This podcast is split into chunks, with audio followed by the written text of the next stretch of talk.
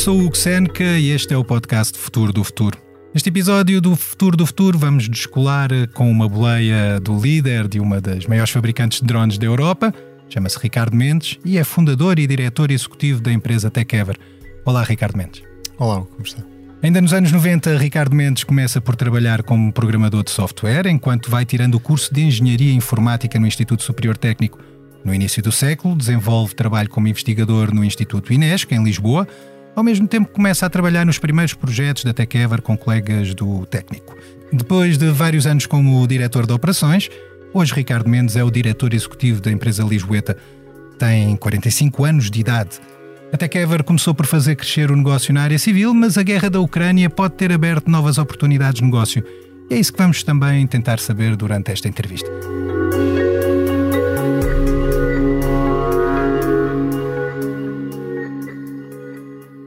Comecemos precisamente pelo que está a acontecer no leste da Europa. Uh, será que a guerra da Ucrânia uh, pode ser também conhecida como uma guerra dos drones?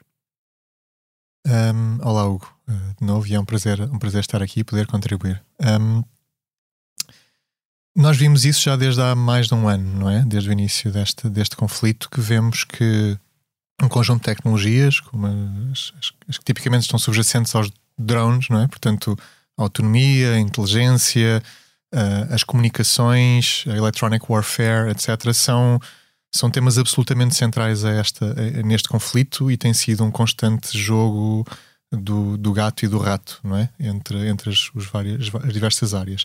E de facto, os drones, e quer, quer aéreos, quer terrestres, quer marítimos, uh, têm estado absolutamente centrais a, a, este conflito. E desse ponto de vista, sim, uh, é é um conflito muito marcado por esta, por esta tecnologia, tal como, por exemplo, por tecnologias espaciais. Eh, é também um, um conflito no qual, pela primeira vez, nós vemos imagens de satélite proporcionadas por operadores privados. Não é? Portanto, é, é, há todo, estamos a ver, nunca, nunca nenhum de nós tinha visto uma, um conflito em, em, em direto, com tanto detalhe, tanto pormenor, e em que as tecnologias de informação e de comunicação são tão centrais no caso dos drones, tem uma, uma forma de operar diferente do, de um avião. Uh, isso torna, torna própria, as próprias operações de guerra, as próprias ações de guerra diferentes, porque facilmente um exército pode pegar num drone na frente de batalha e, e atacar uh, outra, um, outra facção. Há alguma. É a guerra que se adaptou aos drones ou os drones lentamente e paulatinamente tem vindo a dar o que os exércitos precisam? Um, a, a, tecnologia de sistemas autónomos nasceu uh, há, há, muito tempo, não é? Uh, já, já há mais de 100 anos.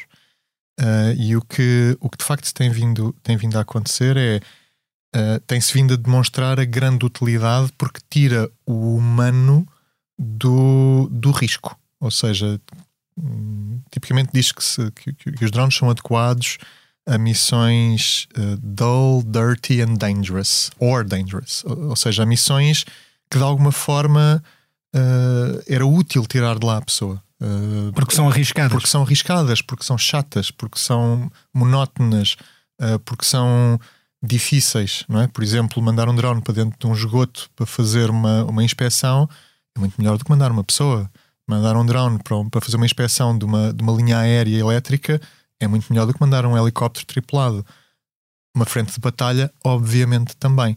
E portanto, quando há esta capacidade que já existe há muito tempo, o que acontece é que é, é, é muito melhor porque não há perda da vida humana se o, se, se, se o drone cair ou, ou, algo desse género, não é? Portanto, o piloto pode, não está em risco. Mas pode haver uh, perda de vida humana se um drone estiver armado e de algum modo. Claro, evidente, evidente. Enquanto, enquanto arma, portanto, o, o, o inimigo, chamemos assim, mas enquanto o próprio equipamento, o piloto não está em harm's way, não é? Não está, não, não, não, não está, está, em lá, risco. não está em risco.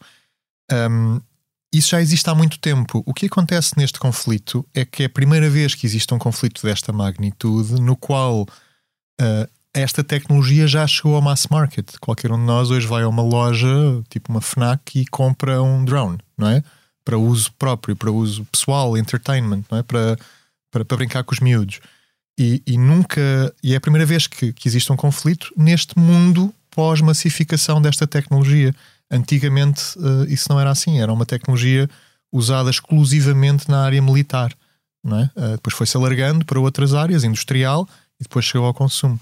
E isso é que mudou. Agora aqui é que é algo perfeitamente ubíquo uh, a utilização desta tecnologia. E, portanto, começou a ser utilizado de uma forma muito mais vasta. E é isso. O, aquilo que estamos a ver é esse efeito.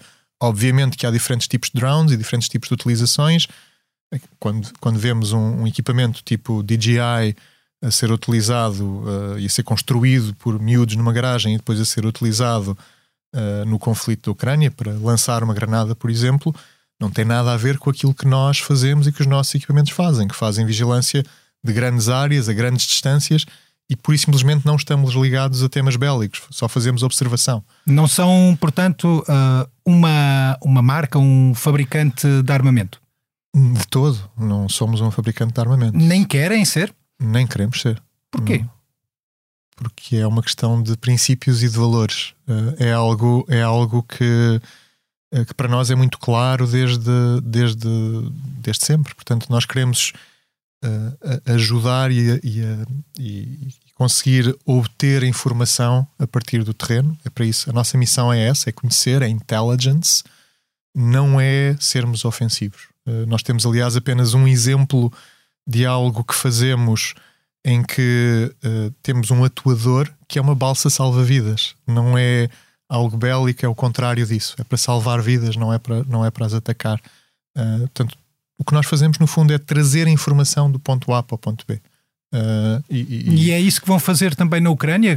Recentemente Uh, Falou-se, foi notícia de que até Kevlar iria fornecer drones para a linha da frente, uhum. uh, ou, ou a retaguarda, não sei, mas para a linha da frente da, da guerra, neste caso da Ucrânia. Não há, não há portanto, é, é, não há, portanto um, um interesse bélico ou uma participação bélica, há apenas um, uma, uma, uma, um fornecimento de sistemas de recolha de informação. Sim, os nossos sistemas um os nossos sistemas são pura e simplesmente de intelligence, portanto, são de recolha de informação. Nem faria sentido estar a utilizar sistemas como os nossos uh, para, para, para, para os enviar contra algo ou para levar alguma coisa a bordo. São sistemas que estão otimizados para a grandes distâncias, em grandes áreas, voando durante muito tempo e levando um grande conjunto de sensores a bordo, trazer o máximo de informação e de inteligência para, para a base. Ou, ou seja, uh, vamos imaginar um cenário como aqueles que vemos na televisão, de o drone é enviado contra um edifício qualquer. Isso seria. Isso, são, são tipicamente equipamentos muitíssimo mais simples, que não têm que ter tecnologia como aquela que nós temos a bordo um, e que são carregados com explosivos. Não é nada disso que a gente faz. O que nós fazemos é. Temos muitas câmaras a bordo, câmaras de, dos mais diversos tipos, temos radares de abertura sintética, temos sensores de radiofrequência um, que recolhem informação e depois têm, têm muitos data links, muitos, muitas, muitos sistemas de comunicação, quer diretos, quer através de, de comunicações por satélite, por exemplo, para trazer essa informação de volta para a base. Portanto, é, é uma ferramenta, seria uma ferramenta completamente errada para utilizar dessa forma. Não, não, é, não é para isso que eles estão feitos. Não deixam de ser uh, ótimos alvos ou alvos preferenciais de, de um inimigo militar. Claro, ou seja, os nossos, os nossos drones são obviamente uma, uma, uma, peça importante na obtenção de informação e desse ponto de vista, qualquer força inimiga, já agora, quer no âmbito militar, quer no âmbito civil, gostaria de não os ter a observar. Ou seja, se estivermos a falar, por exemplo, como fazemos muitas vezes, de vigilância de pipelines uh, em, para empresas de energia. O nosso cliente é uma empresa de energia, não é um governo, não é militar, mas em que o que há é o roubo de, de, de combustível. Um, e o que muitas vezes nós fazemos é detectar um, refinarias ilegais e roubo de combustível. Obviamente, se perguntares aos, a quem está a roubar, eles prefeririam não ter um drone que consegue estar a centenas de quilómetros a perceber o que é que eles estão a fazer. É? E, portanto, a mesma coisa se aplica num cenário militar? Claro que sim. Claro, claro que os nossos equipamentos uh, são e serão um, um, um, target, não é? um alvo para, para as forças inimigas, sejam elas civis uh, ou militares. Se não for matéria classificada, pergunto uh, que quantos drones vocês vão ceder, qual é o, uh, o vosso objetivo em termos de comerciais, que tipo de drones uh, vão ser cedidos para, para, as, para, para a guerra da Ucrânia? Que tipo, o que é que eles fazem ao certo? Será que é um novo modelo que está a ser desenhado? A informação que é, que é pública e sobre a qual nós, nós podemos falar é que os equipamentos que, que vão ser enviados para a Ucrânia são, são sistemas AR3. Portanto, é um, é um sistema uh, que já existe, uh, já, nós já temos há, há, algum tempo, está em constante evolução, estamos constantemente a integrar novos tipos de sensores, é já vastamente utilizado, quer na Europa, quer fora da Europa. Um, Estamos aliás, a falar de um drone que é, com é, uma é, autonomia de viagem de, de, de quanto de tempo? cerca de 16 horas um, e, portanto, uh, consegue... A velocidades 200, 300 km Não, não, não, mais inferior, portanto, a cerca de 90 km, 90 a 100 km por hora.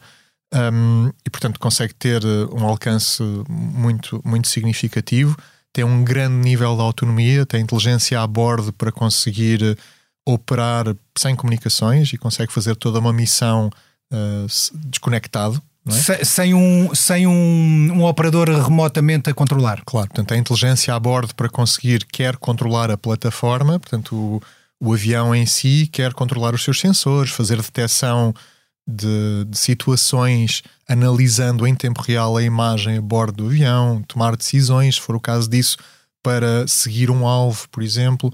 Portanto, isso é algo que o AR3 já faz uh, em, muitos outros, em muitos outros cenários.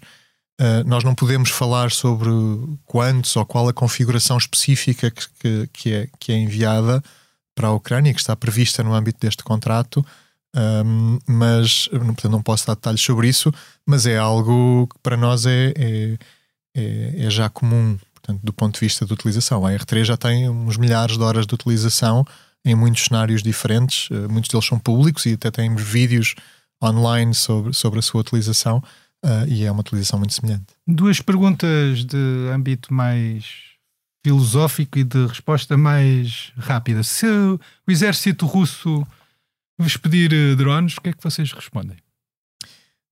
Nós eh, não só não queremos, como não podemos uh, fornecer equipamentos. Portanto, nós, nós estamos integrados, nós e qualquer fabricante deste tipo de tecnologia uh, é uma tecnologia regulada e, portanto, nós não podemos sequer iniciar um qualquer processo de, de exportação uh, ou de partilha de informação sem ter uma aprovação explícita do nosso governo, neste caso do governo português. E, portanto, se o exército russo uh, quisesse adotar os nossos sistemas, assumindo que quereríamos, que não é o caso, uh, nós teríamos sempre que ter a aprovação do governo português, que com certeza não a daria dado, dado o conflito atual e dado que Portugal pertence à NATO. Segunda questão de âmbito mais filosófico, sendo o AR-13 e outros drones da TakeEver inteligentes, têm uma inteligência artificial própria, o que é que garante, e isto já remete um bocadinho para o lado distópico e para a ficção científica, o que é que garante que o drone, de algum modo, a meio da viagem, a meio da missão, não começa a fazer o que não deve, seja fazer razias a a determinados alvos, seja andar a, espiar o que não deve? Bom, a, a, inteligência artificial é algo que, que, que, que se vulgarizou muito nos últimos, uh, no, nos últimos tempos, sobretudo desde o lançamento do ChatGPT, e, e, portanto o imaginário das pessoas transporta-as para cenários de filme que são por vezes muito distantes daquilo que é a realidade. Um, nós utilizamos, portanto, o meu background já agora, eu, uh, a minha especialização foi em inteligência artificial, no técnico, já, já há muitos anos, e depois dei várias cadeiras de inteligência artificial uh, enquanto dava lá aulas, um, e, e, sempre fez parte do, daquilo que é o ADN da TechEver. Portanto, é algo que nós já usamos desde, desde a formação da empresa. O, a inteligência artificial, no, no, no contexto em, em, que nós a aplicamos, é muito restrita a um conjunto de decisões que podem ser tomadas a bordo. Um, ou depois em terra, mas, mas falando neste caso em concreto a bordo. Ou seja, analisar a imagem e decidir para onde ir com base num conjunto de parâmetros que são aprendidos. Ou seja, tu olhar para uma imagem, ok, sim, aquilo é um navio, vou segui-lo, Isto é algo que nós conseguimos fazer autonomamente, que os nossos equipamentos fazem autonomamente e onde há decisão autónoma. Ou, por exemplo, uh, estando a navegar, estando a, a, a, voar, digamos assim, num, num ambiente onde não há comunicações, onde não há GPS, onde não há nenhum mecanismo de localização e através da câmara, olhando para o chão, perceber onde é que está e perceber para onde é que tem que ir e por onde é que tem que ir é algo que os nossos equipamentos também conseguem fazer e isto é feito com, uh, com algoritmos bastante complexos e que vão aprendendo à medida que vão operando. Machine learning, não é? Eu, eu, eu, Aprendizagem automática. Tipicamente se dá a essa, a essa área. Um, portanto, isto são coisas que os nossos sistemas fazem. Coisas que os nossos sistemas e outros não fazem. É sair dos parâmetros para os quais foram programados. Ou seja, as coisas estão bastante bem balizadas e há um limite para as decisões que podem ser tomadas por esse tipo de algoritmos. E, portanto, não há esse risco porque, por simplesmente, não é uma decisão que possa ser tomada. Eu, se quiser neste momento levantar voo daqui, fisicamente não consigo, porque tenho um conjunto de restrições físicas, não é? Não tenho asas. A mesma coisa acontece a um algoritmo dentro do, do nosso sistema. Vamos agora para um primeiro desafio uh, que costumamos colocar aqui no podcast Futuro do Futuro. Neste caso, pedimos aos nossos uh, convidados, e hoje será uh, Ricardo Mendes, que nos trouxesse uma imagem que de algum modo descrevesse o trabalho que tem feito ao longo dos anos e, e que até Kever tem feito ao longo dos anos também. Ricardo, que imagem é esta? O que estamos a ver na imagem é um, é um AR5 uh, a lançar uma balsa salva-vidas. Uh, é um projeto a qual nós chamamos Lifesaver.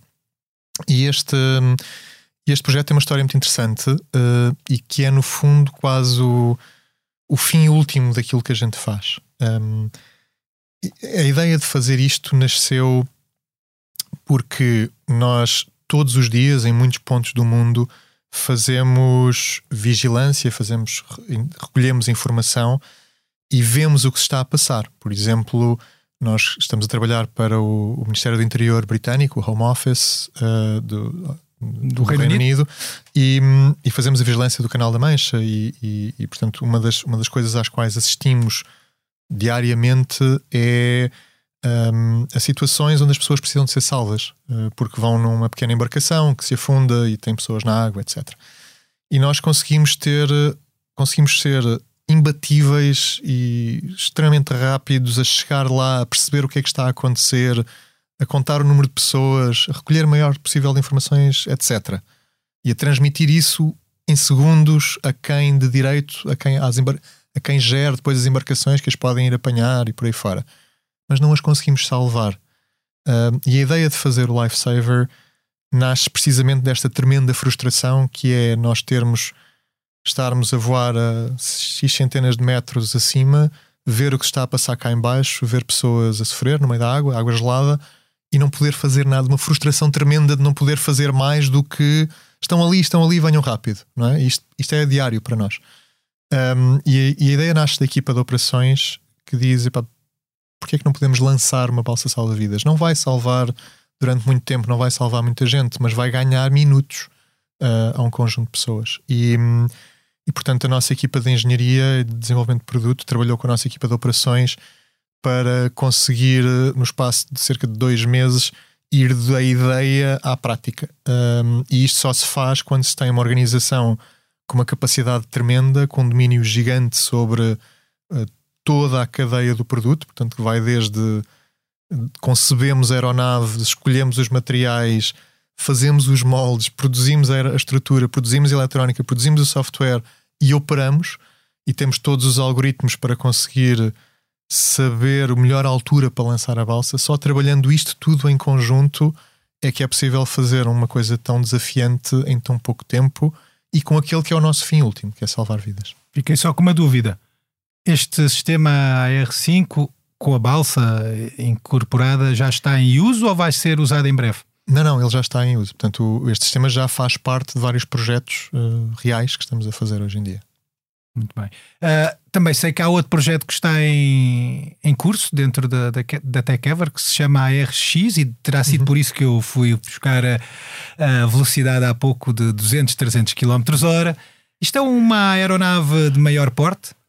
Sim, portanto, o ARX é, é, um, é, um, é um projeto no qual estamos a desenvolver um dos nossos próximos produtos. Uh, portanto, uma das dificuldades que nós sentimos hoje é que nós vigiamos um, cada vez áreas maiores, cada vez mais longe e, e, cada vez precisamos estar mais tempo no ar e levar mais sensores. E o AR5 é um sistema com uma capacidade muito grande, já muito consegue levar um grande conjunto de sensores, consegue ter comunicações por satélite um, e estar 20 horas no ar, dependendo da configuração, pode ser 12, 13, 14, até 20.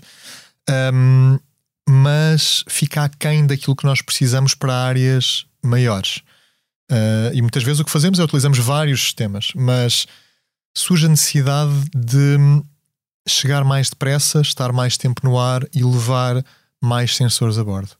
E, portanto, aquilo que, que decidimos fazer e montámos um projeto ao qual chamamos ARX. ARX não será seguramente o nome do produto, é o nome do projeto, um, para conseguir de facto desenvolver uma, um sistema com maior capacidade, maior envergadura, para conseguir ter uh, com, e maior peso à descolagem, para ter uh, um, para conseguir levar um conjunto de sensores maior a bordo, para conseguir voar mais depressa, para conseguir ter uma endurance maior um, e, e, portanto, é, é, é, a próxima fronteira para nós em termos de sistemas. Além disso, vai ter uma capacidade que hoje é bastante limitada nos nossos outros sistemas, que é todos os nossos sistemas falam em rede uns com os outros e cooperam para fazer uma missão. Portanto, nós conseguimos ter um sistema a proporcionar, por exemplo, rede a todos os outros sistemas que estão à sua volta, nossos, mas não os conseguem levar. E o ARX, de facto, vai ter essa capacidade, que é a capacidade de levar outros sistemas mais pequenos a bordo que é algo. Conseguir uh, transportar outros drones outros mais pequenos. drones a bordo, que é algo muito interessante do ponto de vista técnico e que abre uma gama gigante de possibilidades do ponto de vista de missão. E é algo que nós achamos que é onde o, é aquilo que os clientes hoje precisam, mas só vai existir daqui a uns anos. Nós queremos ser absolutamente pioneiros nessa área. Portanto, não só daqui a uns anos swarming, no caso do, do ARX, que é, é muito projeto... poucos anos, sim, daqui a muito poucos qual, anos. Qual a data, qual a data uh, prevista para, para, para o voo de, de estreia? Uh, voos de estreia existirão com certeza durante 2024, uh, mas será um produto. Nós tipicamente só lançamos os produtos quando já estão num nível de reliability, portanto, de, de, de fiabilidade muito elevada. Uh, e isso acontecerá, portanto, precisa de muitas horas de voo. Isso acontecerá provavelmente durante final de 24, início de 25, portanto será um produto que contamos lançar em 2025 para o mercado. Um, obviamente que depois as capacidades serão sempre crescentes, portanto iremos sempre acrescentando novas capacidades, tal como acontece com qualquer um dos nossos telemóveis ou, ou PC. Um, portanto, nós, nós vamos fazendo releases de capacidades depois ao longo do tempo, mas contamos que a primeira, o primeiro lançamento seja para 25, é a nossa expectativa atual. E aí já terá um radar de abertura sintética, se calhar construído. Já temos nos okay. outros equipamentos. Então, então, que sensores é que poderão eh, vir a ser instalados, tendo em conta que, que é mais robusto, maior envergadura? Ah, é porque presumo eu que além de, dos tais enxames ou swarming de, de drones, haverá o interesse de instalar eh, mais sensores que, que, sensores que outros sensores poderão ser instalados no. Um, nós temos sempre uma grande limitação, nós, em qualquer um dos nossos equipamentos e todos os fabricantes em qualquer um desses, dos seus equipamentos, que é a limitação de, do volume, do peso e da energia. Um, e, e, e, e, o AR5 tem essas limitações. Nós temos, por exemplo, a bordo do AR5 já uh, levamos radares de abertura sintética, uh, podemos levar vários, um deles é fabricado por nós. Uh, aliás, é um radar que também vai incorporar várias missões espaciais brevemente. Um, mas estamos sempre limitados pela dimensão que, que esses equipamentos podem ter, pela dimensão das antenas, pela energia que podem ter, pelo peso que podem ter.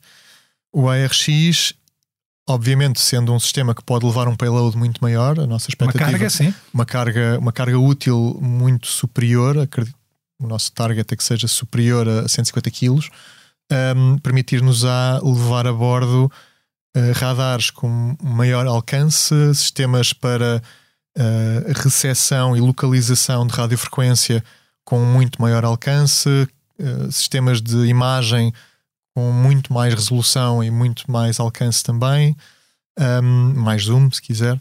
Um, Portanto, na, na prática são o mesmo tipo de, de sensores, mas com muito mais capacidades, até porque é um sistema que voando mais alto, mais longe, faz todo o sentido que veja mais longe.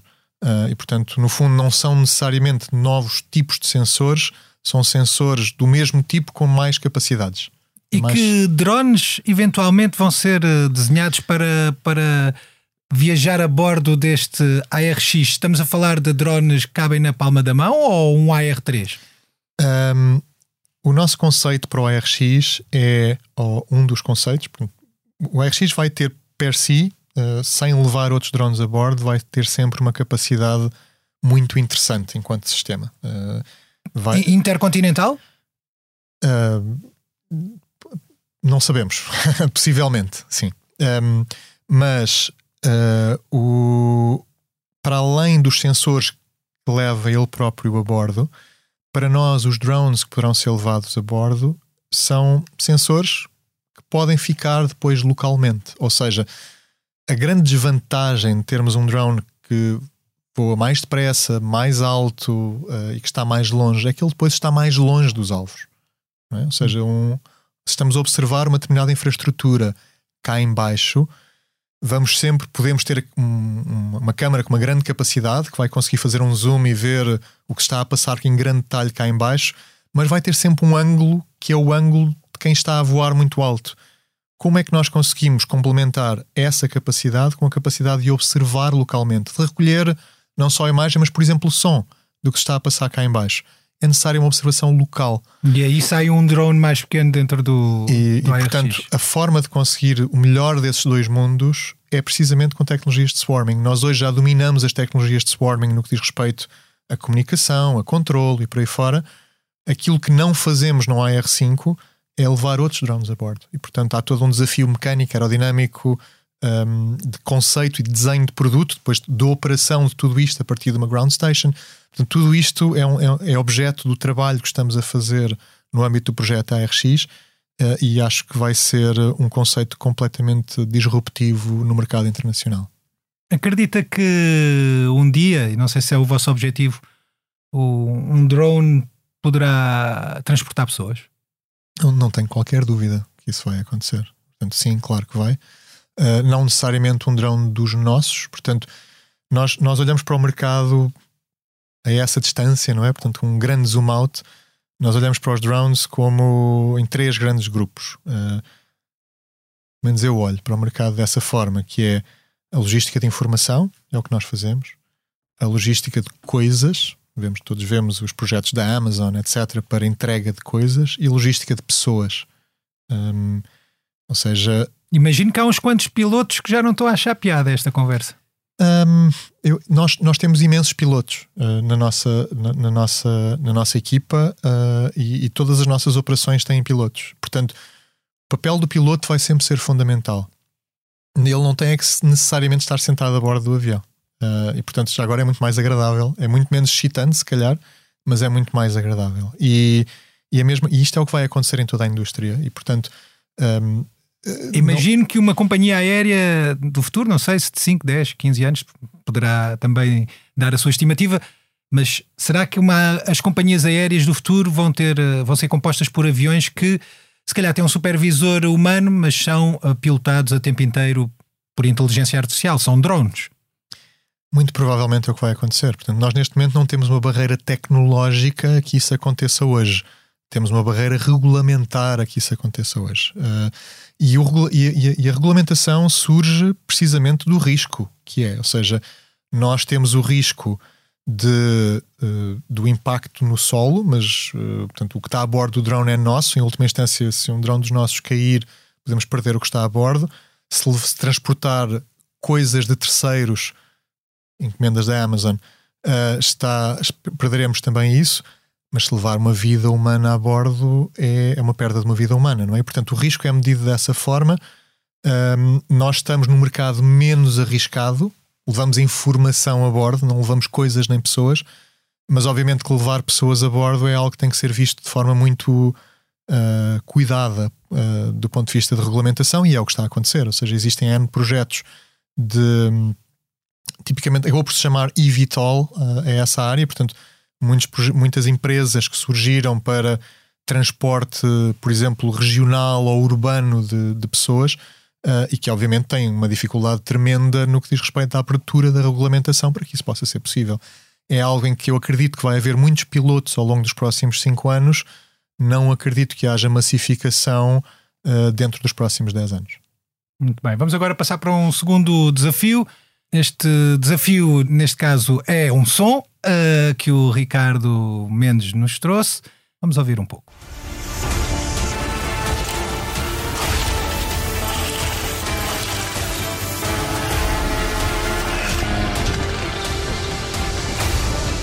O que é que trouxe este som? O que é que este som tem de especial? Um, o que acabámos de ouvir foi, um, foi o lançamento de um AR3. Um, portanto, o AR3 é, é, lançado com uma catapulta. Hoje em dia já temos também a possibilidade de descolagem e aterragem vertical, uh, mas, mas na sua versão original é lançado com uma catapulta. E, e é um som muito característico uh, no nosso dia a dia.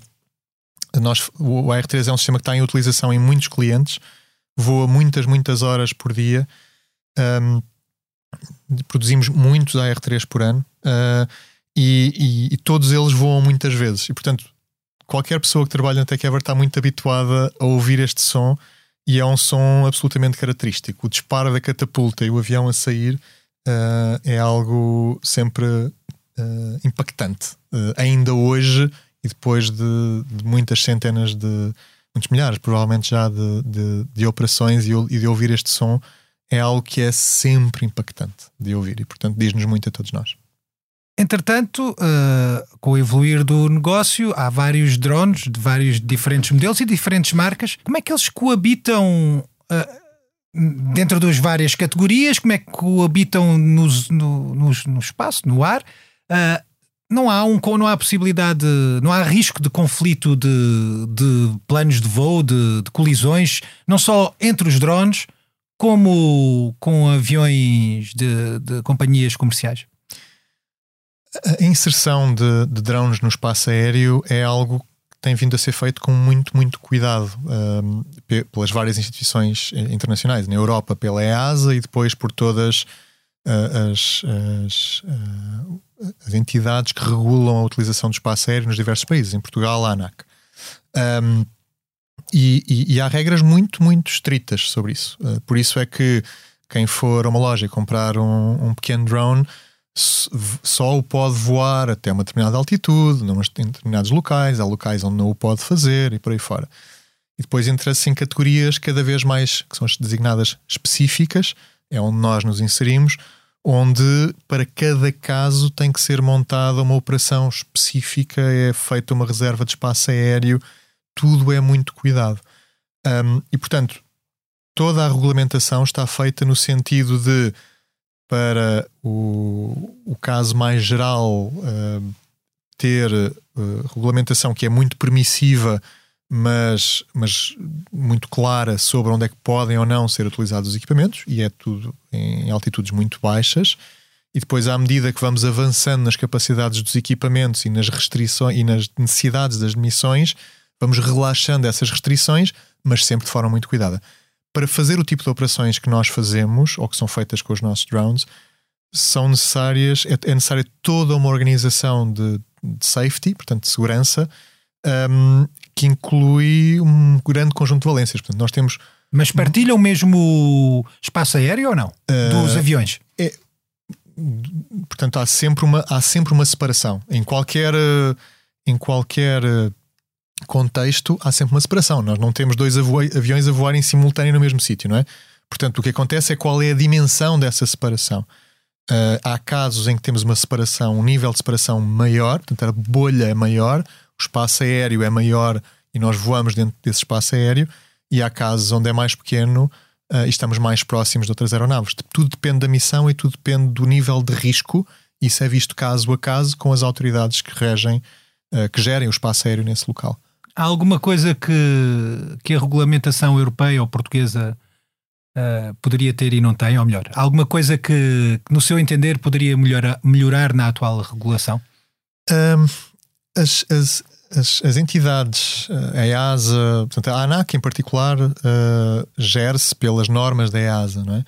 Uh, e que é, que é, quem dita as normas a nível europeu, que depois, por sua vez, está coordenada com, com as outras instituições a nível internacional, fora da Europa.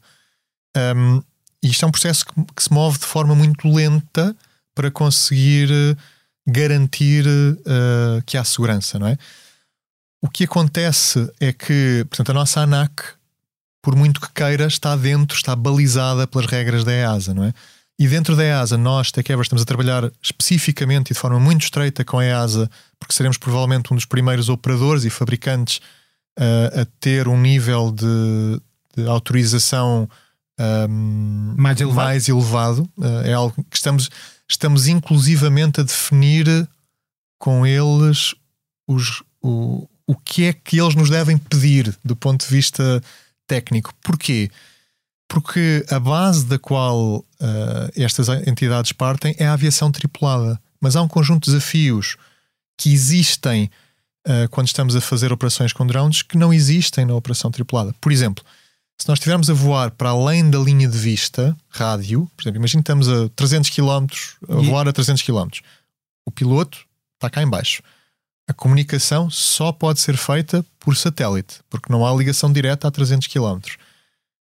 Não há nenhuma forma de nós conseguirmos garantir, mesmo tendo dois ou três ou quatro links de satélite a bordo, nós temos sempre dois, um, não é possível garantir a 100% que há comunicação constante com o equipamento. E, portanto, a regulamentação tem que se adaptar a isso, porque é uma limitação da tecnologia. E se nós tivermos a partir sempre da base do há um piloto a bordo e vamos emular a ver um piloto a bordo, vamos sempre impor uma restrição demasiado elevada a este tipo de tecnologia.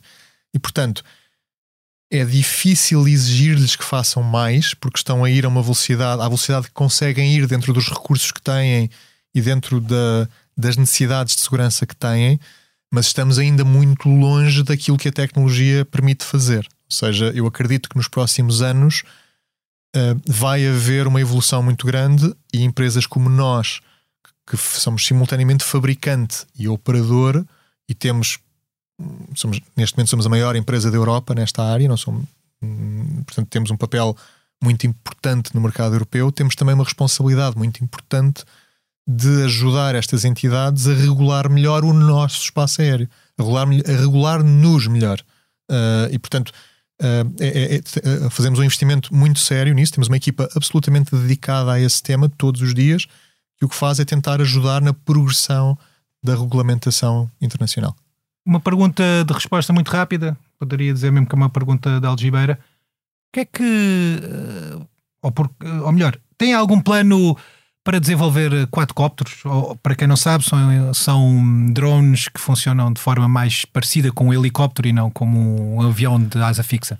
Um, nós utilizamos uh, VTOL, portanto, utiliza uh, take-off e, e, landing vertical, né, de levantar e aterrar verticalmente todos os dias. Portanto, o AR3 hoje em dia tem acessórios, se quiser um quadcopter, uh, que lhe permite levantar e aterrar verticalmente. Uh, o mesmo faremos em todos os produtos nos quais achemos que faz sentido.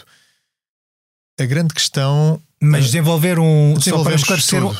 Desenvolvemos tudo. Mas para desenvolver um sistema de raiz que só levanta verticalmente, parece-me a mim que posso estar enganado, mas que nunca foi bem o vosso objetivo. Nós temos a tecnologia, temos-la toda, uh, já fizemos vários desenvolvimentos. Na verdade, temos vários, uh, várias plataformas uh, quadcopter, hexacopter, octacopter que utilizamos para teste de equipamentos, não tem uma questão, não há nenhuma questão tecnológica. É, é, é, muito mais, é uma barreira muito, uma barreira à entrada do ponto de vista tecnológico muito mais simples do que as barreiras à entrada que, que, os, que os segmentos nos quais nós nos movemos têm. A questão é se, do ponto de vista de produto, de mercado, faz sentido. E até agora, para nós, nunca fez sentido lançar um produto nessa área porque achamos que é um mercado que está profundamente saturado. Um, faz sentido em combinação com sistemas de asa fixa, como hoje temos. Uma última pergunta: vem aí os, os incêndios, a época dos incêndios. Espero que não venham os incêndios, mas geralmente é nesta época que eles surgem. Será que poderíamos resolver este problema uh, sazonal com, com drones? Não tenho nenhuma dúvida que poderíamos ajudar a resolver na fase de detecção. na fase de combate tem desafios adicionais. Na fase de detecção, não há a mínima dúvida que sim. Chegamos então ao destino final desta entrevista. Voltamos na próxima semana com um novo convidado que nos vai ajudar a saber o que nos reserva o futuro. Eu sou o Hugo Seneca, a sonoplastia esteve a cargo de Salomé Rita. Pode ouvir-nos nas várias plataformas e também no site Expresso. Até lá, já sabe, o futuro faz todos os dias.